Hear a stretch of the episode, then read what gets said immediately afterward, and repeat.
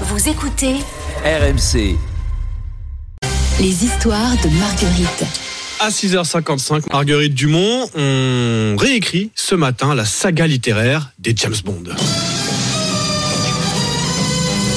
L'agent 007 dérape régulièrement et ça ne plaît plus du tout. Because I think you're a sexist, misogynist dinosaur.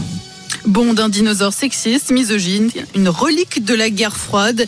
C'est M, la patronne du MI6, qui le disait déjà dans le film GoldenEye. Aujourd'hui, c'est la plume de Ian Fleming qui pose problème. L'auteur de la saga ne correspond plus aux exigences légitimes de notre époque. Ces romans publiés entre 1951 et 1966 ont été corrigés par des sensitivity readers américains. Un nouveau métier. Alors comment traduire en français des lecteurs correcteurs anti-phrases choquantes, offensantes? Ou censeur, Concrètement. censeur Ou- dirait certains. censeur. Ouais, Le débat censeur est ouvert, moderne. Charles. Ouais.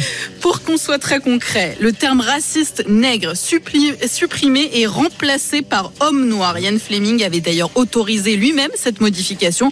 Autre exemple euh, qui, prête plus à la discussion dans le livre Vivre et laisser mourir, 007 entre dans un bar de striptease d'Harlem et je cite, Bond pouvait entendre le public halter et grogner comme des porcs devant l'abreuvoir. Il sentait ses propres mains empoigner la nappe. Phrase écrite en 1954. En 2023, ça devient Bond pouvait sentir la tension électrique dans la pièce un peu moins riche en détails. Précision, à chaque fois, ce sont les ayants droit de Ian Fleming, comme ceux de Roald Dahl. hein. Il y a eu la même polémique pour Roald Dahl la semaine dernière, qui ont fait les demandes de réécriture. Oui, il faut le préciser, voilà, ça se fait avec euh, l'accord et même à la demande des ayants droit. Bon, chacun jugera ce qu'il fallait réécrire. Tout ça pour gagner plus de pognon de la part des ayants droit. On Ça permet de rééditer. Au mépris de l'œuvre originale. Moderniser ces textes populaires pour qu'ils soient continu- Si on avait deux, continuellement lus. Oui, si les deux sont disponibles, Ah voilà, chacun choisira.